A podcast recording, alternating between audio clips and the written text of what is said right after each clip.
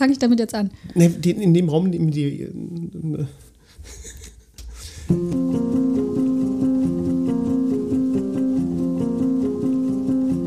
Wir, Wir fühlen. Impressionen von Marie und Tona.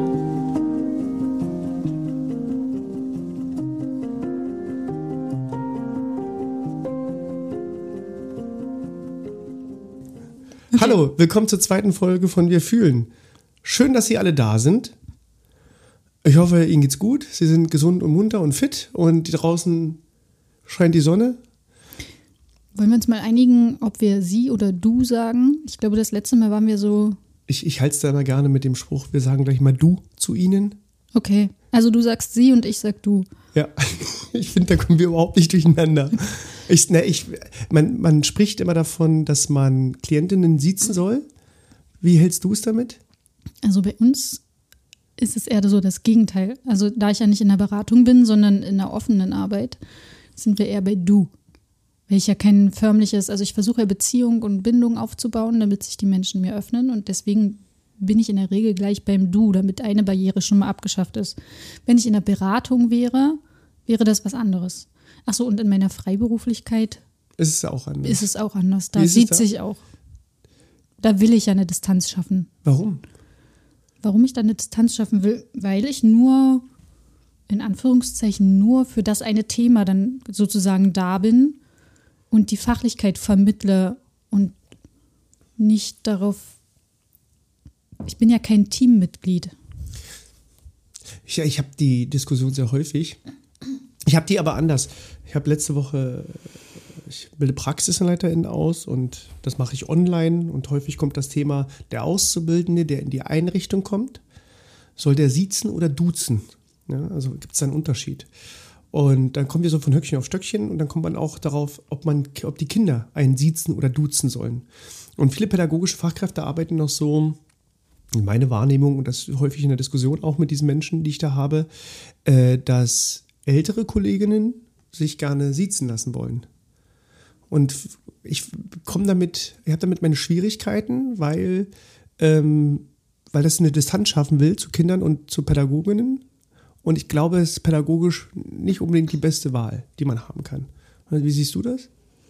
Bei Kindern sehe ich es genauso, zumal die den Unterschied ja noch gar nicht erkennen. Das fängt, das fängt ja erst ab einem bestimmten Alter an. Jetzt die Frage, ob die es erstens erkennen, ob sie überhaupt interessieren dafür, ob die jetzt Frau Meier sagen oder Sabrina sagen. Aber für die pädagogischen Fachge äh, Fachkräfte gibt es so ein Gefühl von, die sind mir dann nicht zu nah. Also die, die halte ich auf Distanz. Und weißt du, womit argumentiert wird? Äh, mit dem nötigen Respekt. Das Ja. hat mit, Respekts, äh, mit Respektsfragen zu tun, wird argumentiert. Genau, das hatten wir ja beim, ja, in der ersten Folge tatsächlich schon mit der Respektsperson. Ja. Und das Du und Sie soll so einen Unterschied da machen. Genau. Das ist. Weißt du, was ich, was ich dann denke, wenn wir von Partizipation von Kindern sprechen, dann würde ich gern wünschen, dass die Kinder sich aus, auch aussuchen können, ob die dann gesiezt werden wollen.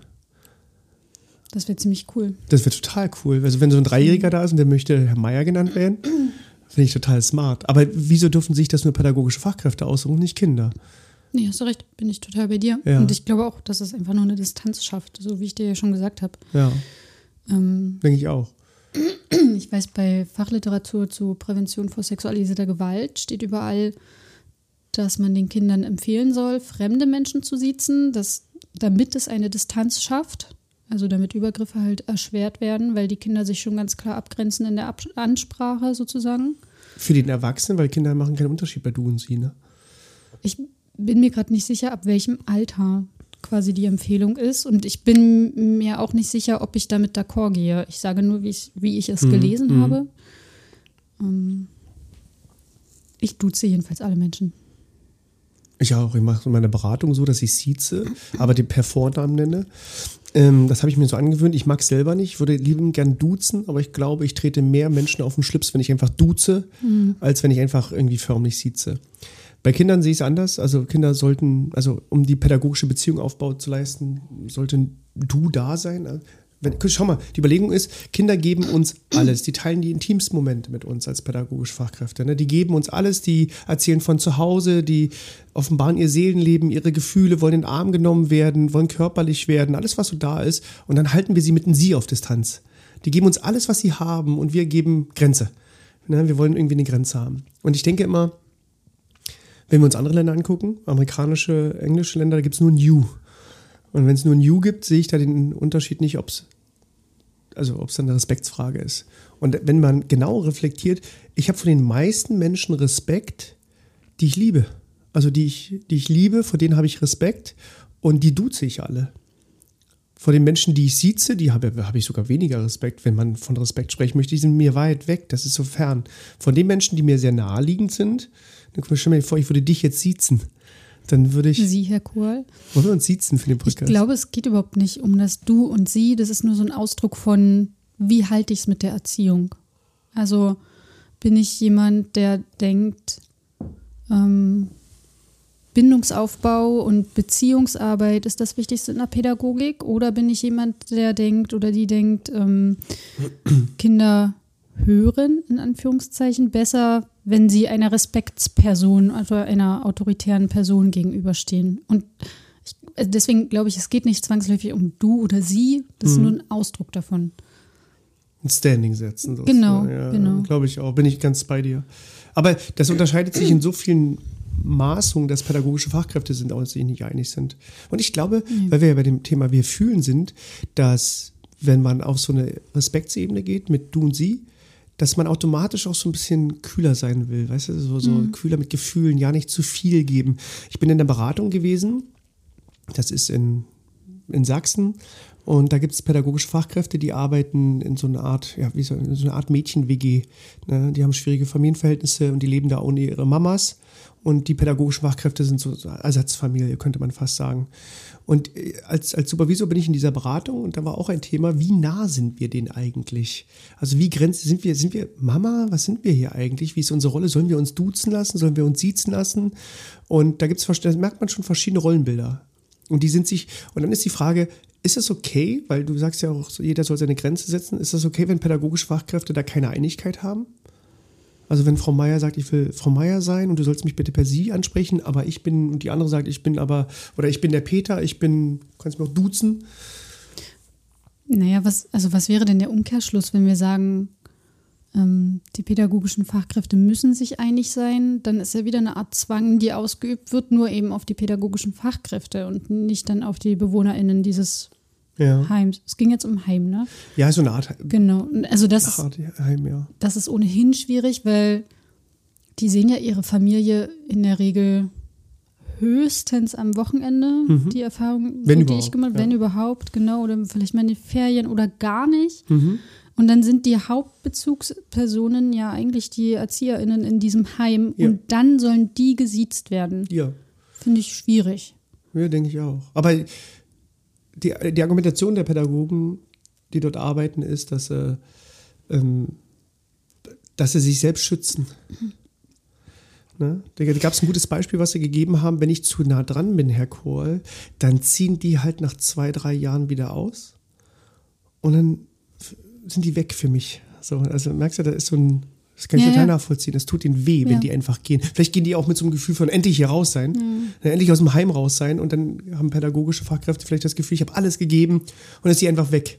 Und deswegen versuchen, das hat man schon so gemerkt, da gibt es auch ein, zwei Tränchen, die geflossen sind in dieser Beratung, wenn sie darüber in der Retrospektive denken, wie die, die Mädchen, die da äh, gewohnt haben, einfach gegangen sind und die waren sehr nah dran an den Mädchen. Ich kann das total nachvollziehen. Also das kostet ja total viel Herzblut, wenn du dich da richtig reinkniest und immer wieder von vorne anfängst.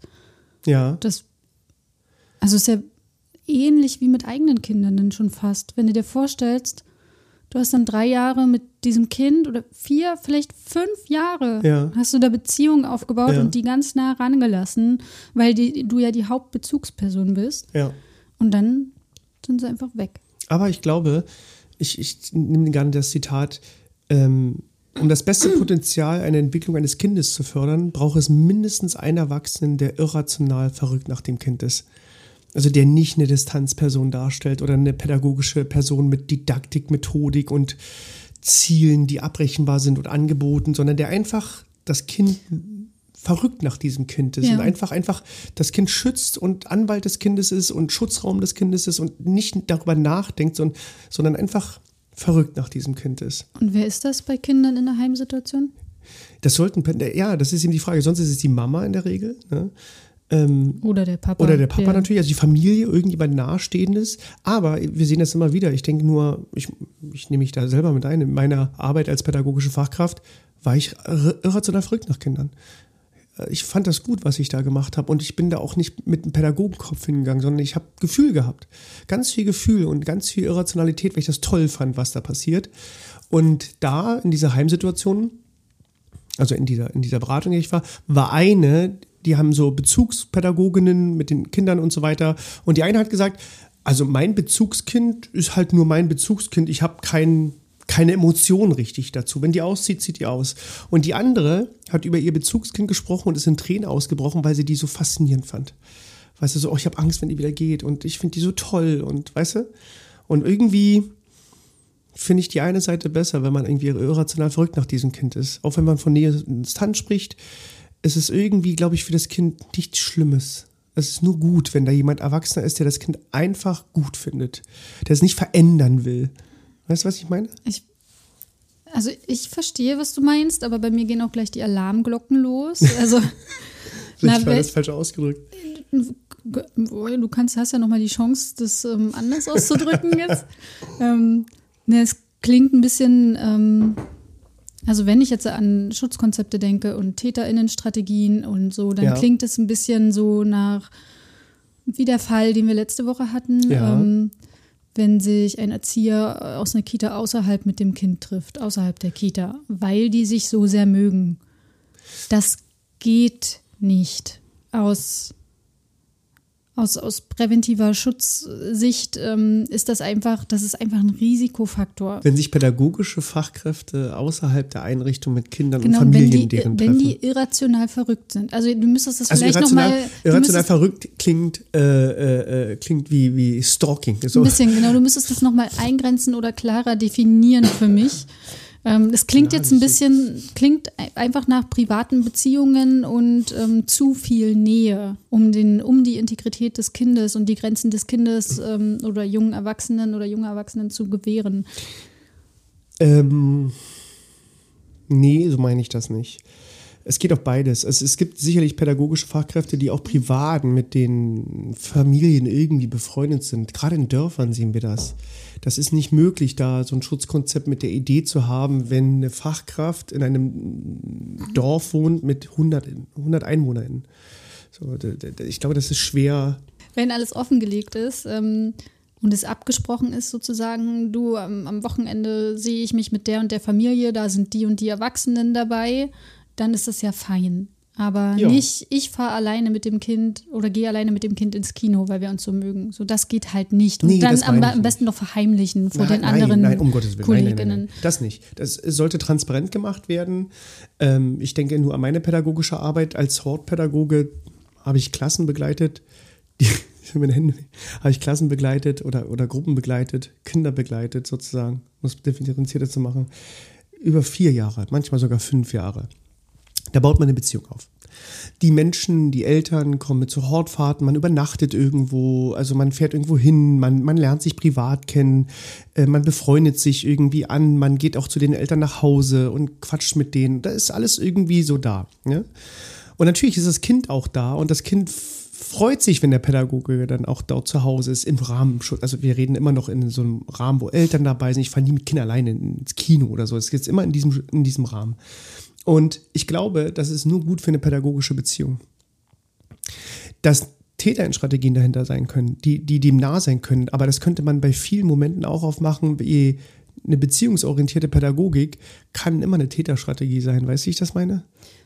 Genau, deswegen ist es ja, sollte es ja in jeder Einrichtung ein Schutzkonzept geben, wo das einfach alles ganz klar festgehalten ist, auch zum, also klar zum Schutze der ähm, Kinder, zu betreuenden Kinder, Ja. aber auch zum Schutze der PädagogInnen. Also Bin ich- wenn das ich alles, bei dir. wenn das alles transparent gemacht wird und äh, klar kommuniziert wird und das so, dass überhaupt kein Zweifel dran sein kann, dass nur ehrliche Absichten dahinter sind, dann ist es doch fein. Ja, ich glaube, das ist schwierig, äh, weil das mit zwischenmenschlichen Gefühlen und Beziehungen so sublim und feinsinnig sind, dass man die schwer in so eine Abrechenbarkeit des Schutzkonzeptes packen kann, in so eine technizistische Abrechnung. Das hört man generell nicht, wenn ich hier mit dem Stuhl das mache. Ähm, und ich glaube, ähm, dass, also man muss generell darüber sprechen. Welche Rollen haben wir als Pädagogen?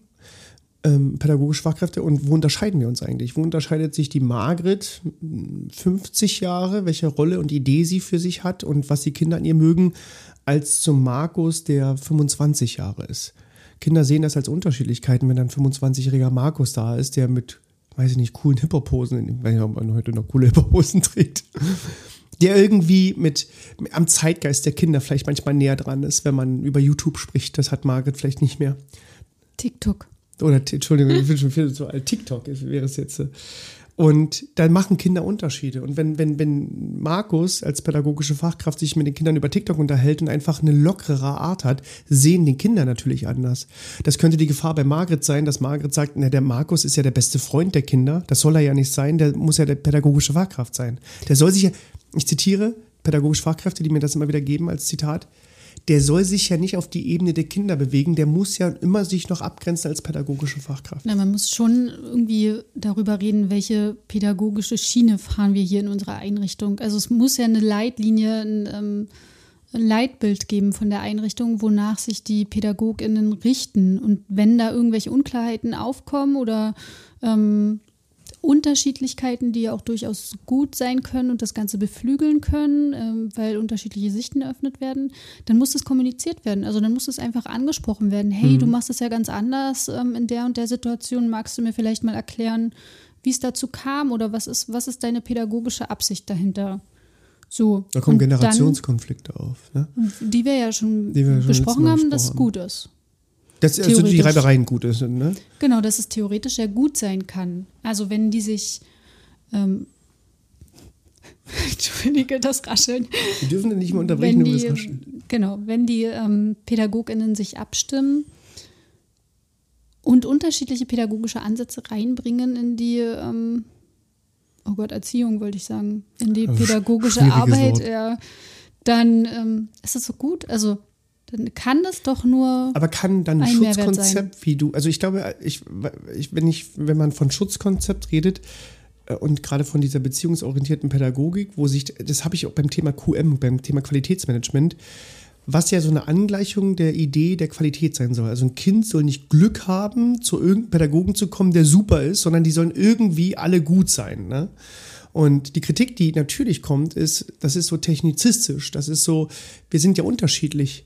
Und ähm, manchmal kann man mit dem, manchmal kann man mit dem nicht. Also man kann ja Menschen, um so ein Schutzkonzept ist es vielleicht ähnlich, dass wir uns alle irgendwie angleichen, wie wir mit Kindern umgehen.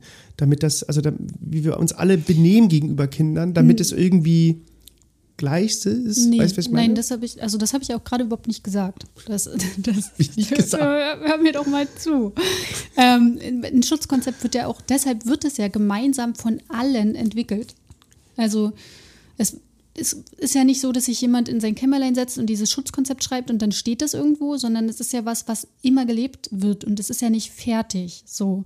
Und so ist es mit pädagogischen Haltungen ja auch. Ich muss mich immer wieder mit meinen Kolleginnen auseinandersetzen. Also was sein sollte, sind so pädagogische Grundhaltungen, die vielleicht gleich sind. Also wir schlagen Kinder nicht, wir bestrafen Kinder nicht, irgendwie sowas in der Ja, aber Richtung. Da, also bei Schlagen hoffen wir, aber da sind wir ja ja, schon. weil nee, das aber das, nee, das ist aber ein plakatives gutes Beispiel, weil da sind wir ja schon bei dem Konflikt, der eigentlich in der Grundannahme herrscht, der Orientierungsqualität. Also welchen Gedanken habe ich zum Kind? Ist das Gen- Kind ein Wesen, was ich von A nach B schicken kann? Genau, oder, oder befinde ich mich auf Augenhöhe mit dem Kind? Genau, aber das ist für mich nicht, nicht diskutabel. Also da gibt es Nee, einfach ist- neueste das pädagogische ist- Ansätze, nach denen sich alle richten Sprichst du mir aus dem. Herzen, das ist mein Job tagtäglich. Aber ich sehe auch tagtäglich, dass da schon die Unterschiede sind. Also das, da gibt es schon die Einigkeit einfach nicht bei Pädagogen. Na, dann machen, klären wir das doch mal hier. Was ist für uns nicht zu diskutieren. Was sind pädagogische Grundhaltungen und ähm, pädagogische Fachkenntnisse, die absolut alle Menschen mit PädagogInnen mitbringen sollten in ihrer Arbeit. Wie sie das dann umsetzen, das ist ja wieder was anderes. Also wenn wir sagen, Beziehungsarbeit ist das A und O, das ist das Erste. Es geht nicht mehr über Autorität, sondern es geht über Beziehungsarbeit. Ist ein bisschen wie in der Hundeerziehung. Ähm, ich würde es Ihnen, ja. Dann ja. ist es ja, dann ist es ja immer noch Auslegungssache, wie das ja, genau. Ich kann jetzt sagen, wir reden wertschätzend und empathisch mit Kindern irgendwie. Dann kann jeder definieren, ich bin ja wertschätzend und empathisch. Mhm. Ich, ich, will, ich will festhalten, vielleicht kann man anders sagen. Jeder Ansatz von pädagogischen Fachkräften, egal wie autoritär oder liberal der ist, haben alle den Sinn, wir wollen ja das Leben von Kindern gut machen. Wir tun also was Gutes, hat man. Oder wir wollen den Alltag einfach nur so stressfrei wie möglich bewältigen. Das wiederum wäre so ein egoistischer Gedanke der Pädagogen. Ja, also ich, ich, ich glaube, wir können festhalten, je autoritärer ich erziehe, umso einfacher habe ich es. Also Kinder funktionieren dann. In der Kita auf jeden Fall ja. noch, in der Schule, die LehrerInnen kriegen es dann zurück. Ja, aber Batsch. man könnte sagen, als Pädagogin, ich habe eine Gruppe von, weiß nicht, 15 Kindern im Alter von vier Jahren oder so da ist es für mich relativ einfach, wenn ich autoritär agiere. Also die Kinder laufen wie Zinnsoldaten, ich habe weniger Probleme für mich als pädagogische Fachkraft. Ich kann reingehen, rausgehen, wann ich will. Ich muss mich nicht mit denen weit auseinandersetzen, wenn ich das nicht möchte. Ich kann Grenzen setzen, wo ich sage, wir reden jetzt hier nicht mehr darüber, Diskussion vorbei, du gehst jetzt da hin. Ähm, ich kann meinen Stiefel und meine Idee durchdrücken. Also ich muss keine Kompromisse eingehen, könnte man mal sagen. Kinder hinterfragen das wenig, Kinder hinterfragen Erwachsene in der Regel leider zu wenig, sondern die machen das, also die machen das. Das kommt drauf an, wie sie erzogen werden. Wenn sie autoritär, oh, ich hasse das Wort erziehen, ja, ja. Ähm, wenn sie autoritär aber bei autoritär kann man nicht begleitet sein. Nee, wenn sie autoritär erzogen, gezogen werden, dann ja. ähm, haben sie Angst. Dann haben sie oftmals Angst Richtig. und trauen sich nicht, was anzusprechen. Aber wenn du ein bindungsorientiert arbeitest, dann trauen sie sich durchaus auch Erwachsenen gegenüber zu äußern, wenn ihnen etwas missfällt. Das sind dann die auffälligen Kinder, die dann immer wieder diskutieren wollen. Das sind dann immer die verhaltenskreativen und auffälligen, wie sie so schon also bezeichnet mein sind. Kind macht das. Ja, das wären pädagogische Fachkräfte sind ja die Kinder, die man immer als der macht, was er will. Ne? Der diskutiert bis aufs Blut, der hat immer das letzte Wort und der, der macht nicht das, was er soll. Das sind die auffälligen Kinder. Das sind die auffälligen Kinder, genau. Und ähm, da, da merkt die, man auch so die Dissonanz von unserem, also wir wollen ja Kinder erziehen zu selbstbestimmten, kreativen, eigenständig denkenden Erwachsenen, aber nicht im Kindesalter. Da ist es echt richtig blöd. Da Ach, sollen die einfach nur hören. Naja, auch im Erwachsenenalter wollen wir die auch nicht haben.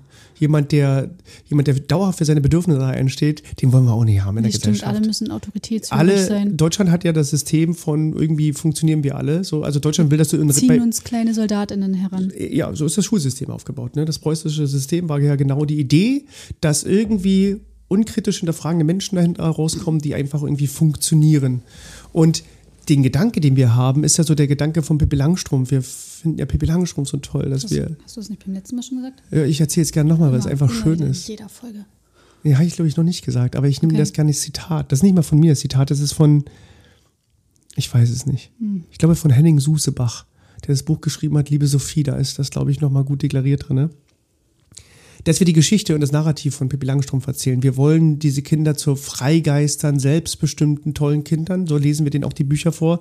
Aber die Erziehung ist halt wie Thomas und Annika. Aber der, Fakt hinter diesem Zitat ist, wenn man das so ausklamüsern will, Frau Schöne, liegt dahinter, dass wir uns im Geiste Pippi Langstrumpf wünschen. Also unsere Kinder sollen selbstbestimmt sein, aber in der Handlung, also in echt, in der Realität, oh bitte nicht. Bitte, bitte nicht, bitte nicht auffällig in der Schule. Das Beste ist, was man sagen kann, wenn man über die Kinder fragt, und wie geht's mit, wie geht's in der Schule bei, bei deinem Sohn? Ach, alles gut, alles entspannt. Alles in der Mitte, alles super. Ne? Also, wir würden nie antworten wie, oh Gott, der ist auffällig. Um Gottes Willen, aber wie toll ist das, dass er auffällig ist. Das ist super. Interessant. Genau, sondern es wird immer so, und wie ist in der Schule? Ach, alles super gutes Mittelfeld, der macht sein Ding, der, also alles unauffällig, alles so unterm Deckmantel, irgendwie der kommt nicht, der macht sein Ding so, der fällt nicht so auf. Äh, wir brauchen doch die Läuft Menschen. Halt mit, ja. Wir brauchen noch die Menschen, und aber kein Elternteil würde sagen, mein Sohn, meine Tochter in der Schule, oh, die ist richtig auffällig, die steht für ihre Bedürfnisse ein, wäre richtig klasse, die diskutiert. Ich mache das später. Ja, und das wäre super. Drauf. Und wenn du, man wird ja immer so gefragt, ne, wie läuft es mit den Kindern? Ach, alles entspannt. Und ich glaube, es ist gut, wenn wir einfach sagen würden, selbstbewusst, mein Kind ist total auffällig in der Schule, weil das für jeden Tag für seine Bedürfnisse einsteht. Das schaffen die anderen nicht. Die anderen, wie die Marie, die ganz vorne sitzt, ich bin gerne deinen Namen, auch beim Großen immer. Ey. Die, ja, ja die, äh, ähm, die hört, was der Erwachsene. Die sitzt ganz vorne, die meldet sich, hinterfragt die Aufgabe auch nicht, hinterfragt auch ihre Gefühle nicht, ob sie Spaß daran hat, sondern die weiß, ich mache das halt jetzt hier gerne, weil der Erwachsene das irgendwie möchte. Es gehört irgendwie dazu. Und dann hat sie auch ein richtiges Mädchenzeugnis. Und dann hat sie ein super richtiges Mädchenzeugnis und das wird eine super Sekretärin später. Die funktioniert. So. Aber der Max oder auch die, die Marie 2, die im hinten, ganz hinten sitzt, die für ihre Bedürfnisse einsteht, sagt, ich habe keinen Bock hier darauf, die werden als eben als auf, wir passen halt nicht ins System. Na, und kriegen schlechte Noten. Kriegen schlechte Deshalb. Noten, fallen durchs Raster, dann haben wir das Problem mit denen. Und Eltern müssten gerade genau für diese Kinder einstehen, dass die Eltern sagen, mein Kind ist auffällig, ja, mein Kind diskutiert. Das ist richtig gut. Mein Kind hinterfragt den Lehrer immer, immer und immer wieder. Es wäre richtig klasse. So. Ich glaube, das trauen wir uns selber nicht, weil wir ja selber in diesem System so aufgewachsen sind. Ich über, also ich überlege gerade, ob ich dem so vorbehaltlos zustimmen kann, weil ähm, man, man, ich ja immer öfter höre, ähm, dass Eltern auch mehr diskutieren jetzt. Also, dass es für LehrerInnen, nein, für, mit den LehrerInnen, also, dass es für LehrerInnen manchmal schwierig ist, ähm, oder anstrengend, ich weiß jetzt nicht, wie ich es formulieren soll, ähm, doch sch schwierig sein kann, wenn die Eltern, also wenn die Kinder schon mit den Eltern drohen. Ähm, so. Ja, sie können mir ja eh nichts, dann kommt mein Papa, der arbeitet da und da. Und der nimmt sie fest. Keine Ahnung, keine Ahnung, irgendwie sowas. Also, ja, ja. Oh, also nichts jetzt an den Haaren herbeigezogenes, sondern. Ja, bin ich bei dir. Aber die, ich muss eine Lanze für alle Horte brechen, mit denen ich zusammenarbeite, dass Eltern sich wünschen, dass die Kinder bitte doch Hausaufgaben im Hort machen und pädagogische Fachkräfte dagegen sind, sagen, unser Hortauftrag definiert keine, keinen Zwang zu Hausaufgaben. Und Eltern für die Schule mit einschieben, doch, die sollen Hausaufgaben im Hort machen. Theoretisch ist ja der Gedanke, den wir hätten mit Eltern, dass sie sich auf der Seite des Kindes stellen und einfach sagen, das soll im Hort einfach spielen. Ja, aber vielleicht sagen die Eltern das ja auch, weil die dann zu Hause ja, ähm, Quality, nein, weil die Quality Time mit ihren Kindern zu Hause verbringen wollen und nicht noch Hausaufgaben machen. Genau, die wollen 18 also, Uhr nicht nochmal mit Hausaufgaben anfangen. Da bin ich bei Nein, nie, nicht. Ja, vielleicht geht es auch nicht um dieses, oh, ich will jetzt nicht, ich bin so geschafft, sondern ich will einfach, wenn ich noch Zeit mit meinem Kind habe, will ich nicht, dass es in seinem Zimmer sitzt und Hausaufgaben machen muss, ja, sondern ich, ich, möchte mit meinem Kind ähm, noch mal eine Runde Spaziergang draußen machen, weil die Sterne gerade so schön zu sehen sind. Ich weiß es nicht. Also, weißt Guter du, Gedanke, bin ich auch genau bei dir. Was ich aber den falschen Ansatz finde, ist dem Hort zu sagen, dass das Kind dann bitte vorher gezwungen wird, Hausaufgaben zu machen, damit ich das Kind abends nicht mehr zwingen muss. Sollte einfach keine Hausaufgaben es sollte geben. einfach, es, es, sollten Eltern mit den Schulen reden und sagen ja. einfach, Hausaufgaben sind Blödsinn, lassen sie vielleicht Hausaufgaben sein. Ja. Da kämpfen also die beiden gegeneinander, die beide auf derselben Seite stehen, der Hort wie die Eltern. Das ist alles doof, was wir da machen. Wir sollen die Kinder überhaupt nicht zwingen zu Hausaufgaben. Die bekämpfen sich, wann Hausaufgaben gemacht werden, ob Nachmittag oder eben Abend zu Hause, wobei die Schule sich die Hände reibt und sagt, ja, ist eure Sache. Theoretisch müssten Eltern und Hort gemeinsam dafür argumentieren, dass, ich glaube, TU Dresden 2019 konnte die Studie immer wieder feststellen, also so eine Art Metastudie, dass Hausaufgaben Nonsens sind, dass es keine Bewandtnis für eine Note hat, dass Kinder, die schlecht in der Schule sind, in Anführungsstrichen, einfach überfordert sind mit Hausaufgaben und die Kinder, die gut sind, haben keinen, haben keinen Nutzen von. Es gibt also keinen Mittelweg für die. Hat also keinen Sinn und wir zwingen Kinder für so einen Blödsinn. Und theoretisch müssten die Menschen, die auf derselben Seite stehen, eigentlich alle Pädagogen, das sich nicht bekämpfen deswegen, sondern irgendwie Hausaufgaben einfach abschaffen. Aber die bekämpfen sich dann eher. Warum solche. gibt es denn dann Hausaufgaben? Weil die LehrerInnen ihren Stoff sonst nicht schaffen würden im Lehrplan? Oder? Weil es ein veraltetes System ist, weil es auch gesetzlich vorgeschrieben na, ist. Und wofür waren die. Nee, Hausaufgaben sind ja nicht gesetzlich vorgeschrieben. Da, da, es gibt ja Schulen, an denen es keine Hausaufgaben gibt. Das sind so besondere Schulen, glaube ich. Hausaufgaben müssen so aufgegeben sein, dass die Kinder die alleine machen können. Also es ist keine Hilfe dabei. Kinder sollten alleine Hausaufgaben so, also die Lehrer müssen, müssen Hausaufgaben oder sollten Hausaufgaben so aufgeben, dass jeder Schüler die ohne Hilfe eigenständig alleine meistern kann. Aber wo, wer sagt Sinn. das? Das sagt das Gesetz. So sind Hausaufgaben gesetzlich Und geregelt. Wofür sind die gut? Die können wir die gleiche Frage, wofür ist die Schule gut? Das sind Fragen, die. Wozu Na, da könnte ist, ich mir noch Argumente Wo ist die sechste Stunde Mathe gut? Äh, irgendwie um 14 Uhr. Natürlich ist sie nicht gut. Warum fängt die Schule so zeitig an? Natürlich ist das Quatsch. Das ganze System ist Blödsinn, was dahinter steckt. Okay. Also schau mal. Kinder. Wir wissen ja heute, wie, wie Kinder sich oder wie wir Kinder am besten die Möglichkeit geben, sich bilden zu können. Das wissen wir wissenschaftlich, das wissen wir durch ganz viele Erkenntnisse. Und das Letzte, was wir wählen sollten dafür, ist, Kinder früh bis Nachmittag auf einen Stuhl zu setzen und zuhören zu lassen. Das ist das Letzte, was Bildung für Gedanke mit sich trägt. Würden es Schulen heute nicht geben und wir müssen uns überlegen, was machen wir denn mit Kindern im Alter von sechs bis zwölf Jahren? Dann würde nicht das rauskommen, wenn wir nach den Erkenntnissen heute arbeiten, wie die Schule aufgebaut ist. Das Letzte, was du mit einem 13-Jährigen machen kannst, ist, den auf den Platz zu setzen, während der in Gedanken bei seinem Partner oder Partnerin ist oder gerade ganz Frühlingsgefühle hat oder seinen Körper erkunden will oder was ganz anderes im Kopf hat, als auf, auf eine Schulbank für sieben Stunden zu sitzen und dann wird über, bitte über, mal, über die Goldene Bulle, über die Französische Revolution gesprochen. Das ist das Letzte, was den interessiert und für den Bewandtnis hat. Das weiß ich. Das, das musst du mir nicht Also, warum es Schule nicht geben sollte, das ist mir schon klar. Und deswegen ist es auch mit den Hausaufgaben so. Das ist halt so ein Thema, das gibt's halt. Aber ich, also ich dachte, du weißt, was sich mal jemand dabei gedacht hat. Naja, man, ja, na klar, einfach so, so eine Wiederholung. Ähm, durch Wiederholungen lerne ich was. Also ich hm. habe sechs, sieben Stunden reicht mir halt noch nicht und jetzt muss ich abend irgendwie nochmal zu Hause machen, damit es einfach so einen Wiederholungseffekt gibt. Quatsch ist es trotzdem. Wir sind bei dem Thema geblieben, das würde ich gerne nochmal aufmachen. Was ist für was, also was können wir festhalten, dass was wir mit Kindern nicht mehr umgehen sollten, wie du es ich glaube, du hast es gesagt. Wie, ne? was, ich würde es ja lieber positiv formulieren, welche Haltung wir unbedingt alle haben sollten. Oder na, das klingt auch irgendwie sehr autoritär. Ja, aber es ist, was, was aber, aber das, man muss es sagen, das ist so. Ich glaube, ich glaube, wenn man autoritär bei jemandem sein soll, dann sind es pädagogische Fachkräfte, die ein einheitliches einen einheitlichen Grundgedanke auf Kinder haben so ein sollten. Bild vom Kind. Was, was genau, sollte da, so, das da, Bild vom Kind bei allen auch, pädagogischen Fachkräften und sein? Da bin ich gern gesetzlich und autoritär. Ich glaube, da kommt, ja. da müssen wir mit allen vorgehen, was wir jetzt bieten, also was wir haben. Und das ist ja auch so. Wenn wir uns die Ausbildung anschauen, welche, welche Aufgaben die Ausbildung mitgeben soll, hm, dass Pädagogen ein lebenslanges Lernen haben. Da gibt es eine professionelle Haltung, die ganz klar festschreibt, wie ich äh, mit, mit, mit Kindern, Kinder begleite in Zukunft, wo nicht drinsteht, dass ich Kinder bestrafe, sondern wertschätzen, positiv spreche wenn wir uns die Bildungsprogramme in Deutschland anschauen, sind die alle Werte, sind alle auf Partizipation angelegt. Sächsische Bildungsprogramm, alles, was wir so kennen, ist und die äh, wissenschaftliche Erkenntnisse, also alles, wonach Pädagogen arbeiten sollten, wissenschaftlich, gesetzlich, moralisch, sind so wie wir denken, progressiv, liberal, frei, wertschätzend. Und trotzdem wird es nicht gemacht. Und trotzdem wird es nicht gemacht, weil erstens kontrolliert halt auch niemand und zweitens schützen sich Pädagogen Aber warum selber. kontrolliert das niemand? Was ist denn mit den Leitungen oder den Trägern? Die haben denselben, das sind die schlimmsten von allen, um es mal so auszudrücken. Und wie sind die dann Leitung geworden? Das ist die Babyboomer-Generation. Das sind die, die sich das hart erarbeitet haben. Die haben diese Chefsessel-Position für sich hart erarbeitet, ja.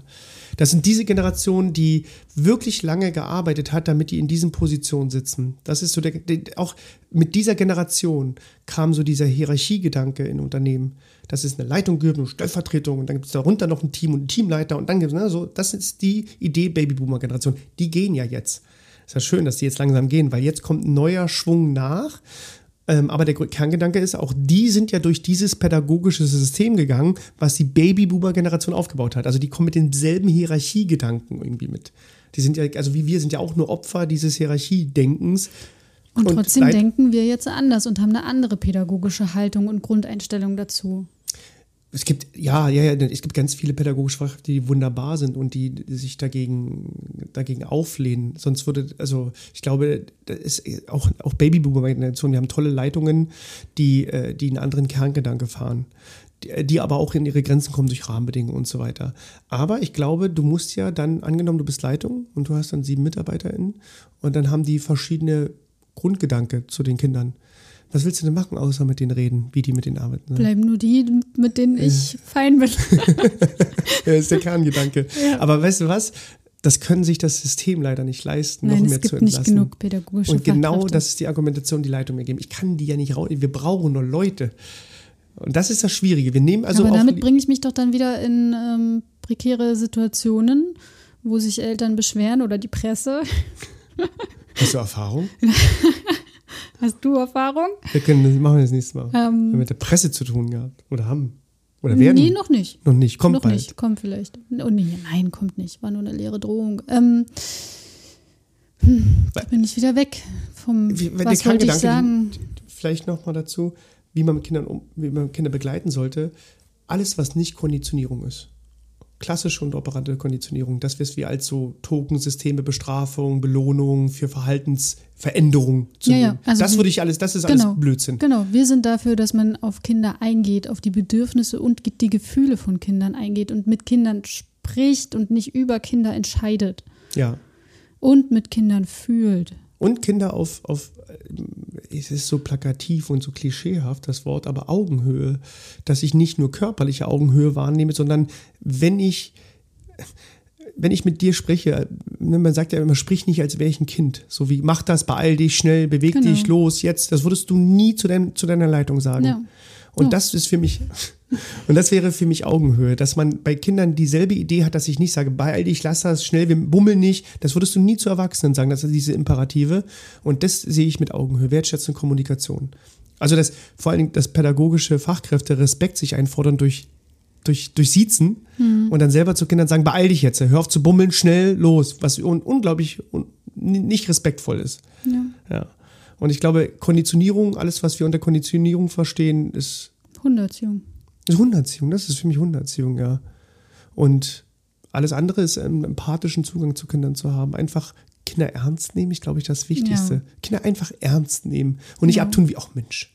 Was? Du hast den Luftballon verloren? Ich lache mal über dich. Ja, genau. Oder habe ich dir dreimal gesagt, dass du den behalt, dass du den anfassen sollst? Genau. Was machen wir denn jetzt? Genau. Dass man so einen ironischen, Genau. ironischen Druckton Weil hat. das impliziert ja immer, Kinder sind weniger wert als Erwachsene. Ja. Und das ist doch Stell einfach vor, der scheiße. Arzt würde so mit dir sprechen. Oder die Ärztin. Oder die, Entschuldigung, oder auch die Ärztin, die, du kommst mit einem gebrochenen Bein und dann sagt, tja, Ja. hat auch gesagt, dass sie Ski fahren sollten? Dann sollten sie aber auch mal, aber ihnen dreimal gesagt, dass sie aufhören sollten. Ne, Man will das nicht hören in dem Moment, man braucht jemanden, der ihn, ihn empathisch begleitet. Wir sind am Ende schon. Also wir sind jetzt bei, Marie möchte den Podcast kürzer machen. Wir sind jetzt bei, Ihr, wartet, wir machen das äh, Ach so, wir müssen aber partizip schneiden. partizipativ. Ähm, ihr dürft gerne mitentscheiden, wie lange der Podcast gehen darf. wir haben nicht Und mal ZuhörerInnen. Wir haben bestimmt Zuhör ZuhörerInnen. Wer auch immer das hier hören mag, ihr dürft natürlich auch darüber mitentscheiden, welche Themen wir besprechen. Wir sind da. wie, wie, wie sollen die das per E-Mail schicken? Weißt du, was das für Arbeit Ähm. ist, dass ich hier die ganzen Bedürfnisse von den Menschen wahrnehmen soll? Ich bin bei Instagram, Marie fühlt. Da nehme ich Ja, gerne Kommentare ja. entgegen und ähm, alle Sachen werden gelesen, die so kommen, alle Nachrichten. Wir Ja, sind für gehen- Themenwünsche offen. Ja, gehen Sie bitte. Gehen Sie. Ich glaube, dass pädagogische Fachkräfte wenig auf Instagram sind. Glaube ich nicht, die werden ja immer jünger alle. Ah, ho- ja, Hoffmann.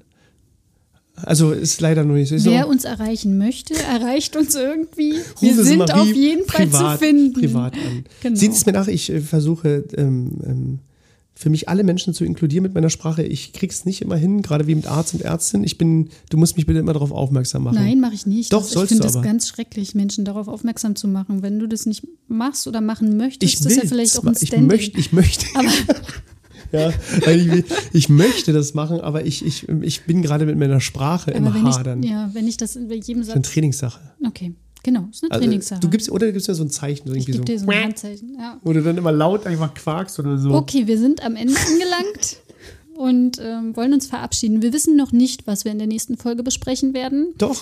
Ähm, Ach so, doch. Presse? Ich würde gern, ich würde gern das Thema äh, noch kurz mal erweitern mit äh, autoritärer Erziehung und liberaler Erziehung. Okay. Ich würde einfach nochmal das Zitat von Pippi Langstrumpf nehmen, damit du mich Wir, nochmal genau, wir korrigieren reden kannst. nochmal über Pippi Langstrumpf, die auch manchmal sehr gewaltvoll ist in den Büchern, in den Geschichten.